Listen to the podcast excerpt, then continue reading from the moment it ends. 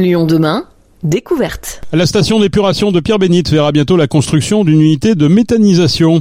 Grâce à cette unité, les boues aujourd'hui incinérées seront valorisées et permettront de produire quelques 77 gigawattheures par an de biométhane, avec un triple objectif, comme nous le détaille Bruno Bernard, le président de la métropole de Lyon. Bah, c'est un projet qui a plusieurs intérêts. Euh, le premier, euh, c'est de produire du biogaz.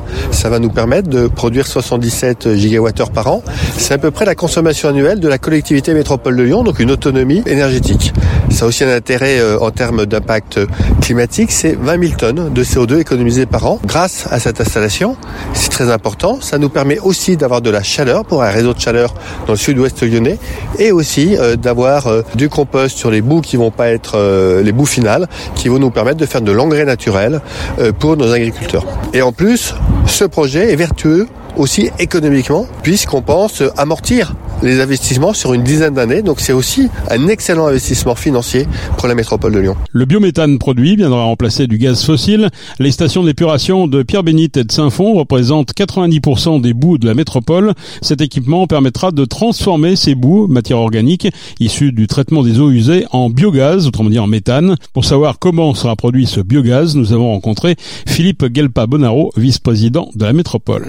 La méthanisation, c'est on fait fermenter les boues de stations d'épuration dans des grosses cuves à 37 degrés et on en sort du biogaz qui peut être utilisé comme le gaz fossile, euh, comme c'est le, cas actuellement, soit pour de la mobilité, soit pour de, du chauffage ou soit pour les usages de cuisine. C'est un procédé tout à fait naturel, c'est de la fermentation en fait. On fait euh, sans oxygène travailler euh, les, les boues des stations d'épuration avec des bactéries à 37 degrés et il en sort du biométhane. Donc en fait on part de boue, il sort quoi? Des matières, de la chaleur ou du gaz, c'est ça? Les trois.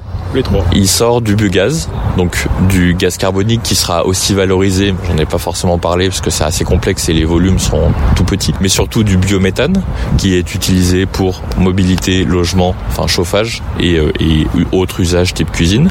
Il en sort de la chaleur parce que les boues, on appelle ça le digestas, qui sort du méthaniseur, va être euh, incinéré une partie parce que c'est pas des bouts de, de digestat de bonne qualité pour être épandu en compost. Donc la chaleur de l'incinération, on va la récupérer pour alimenter en chauffage les euh, communes euh, de Pierre-Bénite, euh, Saint-Gilles-Laval, Oulin et la Mulatière.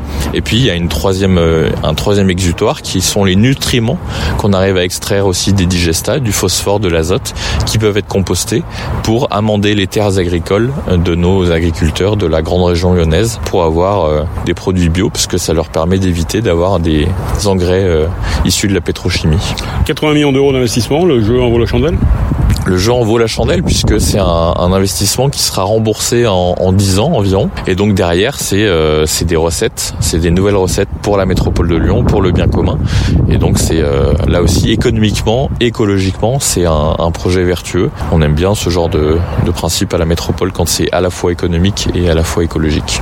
Alors à la fois on recycle ici, mais on, on dit aussi que le terrain va être désimperméabilisé. Ça veut dire qu'il restera quand même toujours quelque chose ici à traiter quand même. L'eau pluviale vient ici, mais vous n'aurez pas échappé qu'il pleut pas tout le temps. Donc en fait, la station elle est plutôt euh, la station d'épuration, elle est plutôt dimensionnée pour un flux assez régulier d'eau. Quand on a des gros épisodes pluvieux, on a des débordements et des débordements dans notamment le milieu naturel. Et donc on a un mélange des eaux pluviales et des eaux usées qui se fait, qui arrive ici en temps normal. Et quand on a trop d'eau, parce qu'on a notamment des gros orages, on a un, déversement et là de l'eau mélangée dans le milieu naturel, ce qui entraîne une, forte pollution. D'où l'intérêt, et là c'est pour le coup c'est pas en lien avec le méthaniseur, mais d'où l'intérêt de désimperméabiliser au maximum le territoire de la métropole de Lyon pour que l'eau pluviale s'infiltre directement dans le sol plutôt que de venir euh, surcharger les, euh, les canalisations et la station d'épuration de Pierre-Bénite notamment.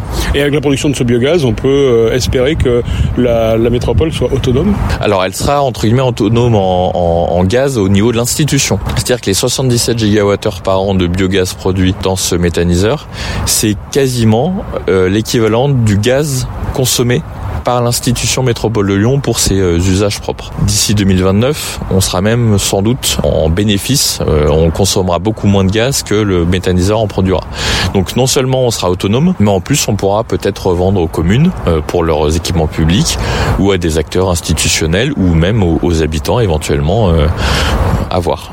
Des méthaniseurs comme ça, on peut en voir d'autres fleurir alors il y en a, il y en a qui de plus en plus qui se développent effectivement. On est sur une courbe assez exponentielle. Là, l'intérêt, c'est qu'on est vraiment sur les bouts de stations d'épuration. On a pas mal de méthaniseurs qui se créent avec euh, des déchets agroalimentaires, avec euh, des, euh, des cultures intermédiaires en, agriculture. Et c'est moins vertueux dans le sens où ces déchets peuvent être compostés pour amender les terres plutôt que de produire du biogaz. Avec les bouts de stations d'épuration, on peut que produire du biogaz parce que les bouts sont pas toutes assez qualitatives pour intégralement partir en, compostage.